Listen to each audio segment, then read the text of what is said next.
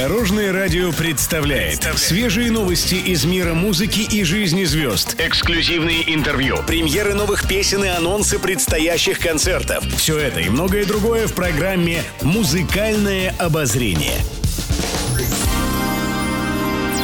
Добрый день! В студии Алена Арсентьева, и это программа «Музыкальное обозрение» на Дорожном радио пишет пресса. Митя Фомин в наступающем 2024 году отметит юбилей. Сложно поверить, но певцу исполнится 50 лет. В чем секрет молодости Фомина попытались выяснить журналисты. Исполнитель отметил, что пытается питаться правильно. Митя не любит сладкое, старается не есть хлеб, картофель, макароны и рис. В рационе артиста в основном овощи, фрукты, мясо и рыба. Однако на банкетах и праздничных мероприятиях Митя Фомин себя не ограничивает и наслаждается едой. И, конечно, еще один секрет молодости – это спорт. Певец ежедневно в любую погоду бегает по 5-6 километров, а также занимается с тренером на улице.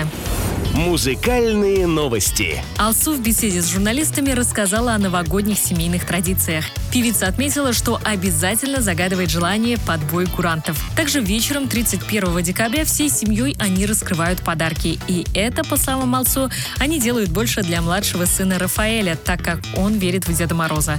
Зимнему волшебнику мальчик уже написал и отправил письмо. Исполнительница хита «Зимний сон» рассказала, что на новогоднем столе обязательно будут оливье, селедка под шубой, шубой и мандарины. Встречать Новый год Алсу планирует в кругу самых близких людей. Вообще певица никогда не работает волшебную ночь, потому что считает, что это семейный праздник. Напомню, 31 декабря в 8 часов вечера смотрите премию «Звезды дорожного радио» на Пятом канале. В эфире будут номера не только этого, но и прошедших годов. Встречать Новый год со звездами дорожного радио – это хорошая традиция. Еще больше интересных музыкальных новостей завтра в это же время на Дорожном радио.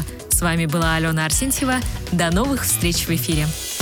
Будьте в курсе всех музыкальных событий. Слушайте «Музыкальное обозрение» каждый день в 15.30 только на Дорожном радио.